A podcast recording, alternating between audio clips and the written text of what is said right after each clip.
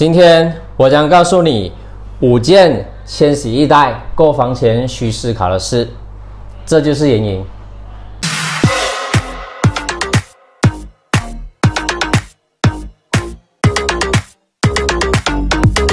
告别 S 世代后，正式迎接千禧一代的年轻人，也是大家熟悉的 Y 世代或九十后。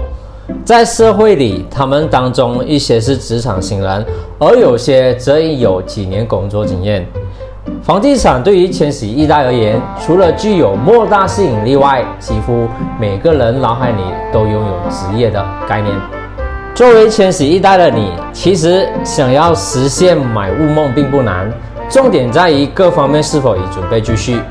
以下为千禧一代购房前必须认真看待的五件事：一、做好规划。现在的年轻人收入和花费隔成正比，极少定时储蓄。迈向买房的第一步便是先解决首期款。如果你很难坚持固定储蓄，不妨将每个月要存进户口的数额记下来，一步步的实际首期目标。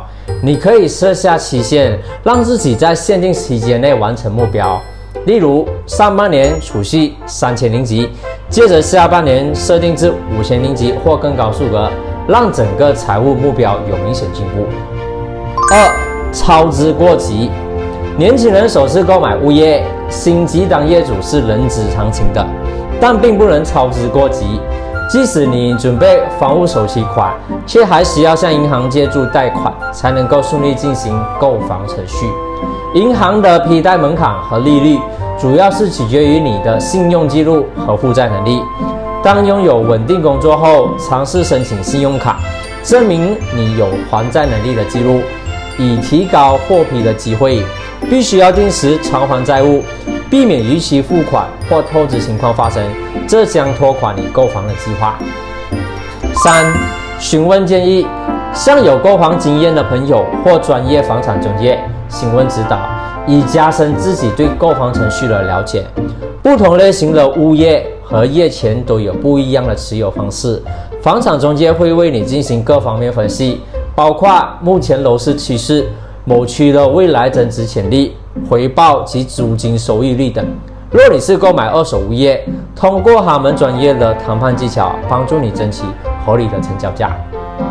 四、房地产分享会，邀约几个身边和你一样要学习如何投资或购买物业的朋友，一起出席房地产分享会。通过不断的增加对房地产的了解，未来你也可以成为投资专家。毕竟经验是需要时间去累积的，掌握房产知识将对你的购房过程百利而无一害。必要时还懂得如何保障自身利益。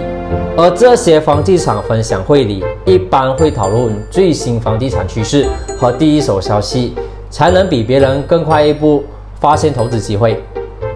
五、房屋保险在马来西亚，房屋联系则两种保险。各自占有不同的条件和价格，但共同点是保障你和你家人的权益。试想，若你购买物业后不幸发生意外，导致死亡或终身残疾，或许会由你的家人去承担剩余房贷额。不妨事先了解这两者保险的保障范围和所为你带来的利益。在千禧一代的眼中，职业或许不不容易。目前，大马政府实行“我的第一房屋计划”，目的是帮助更多年轻人购买首物业。此外，职场人士也可通过个人公积金的第二户口里的存款来进行房屋买卖交易。希望这个视频可以帮助到你们。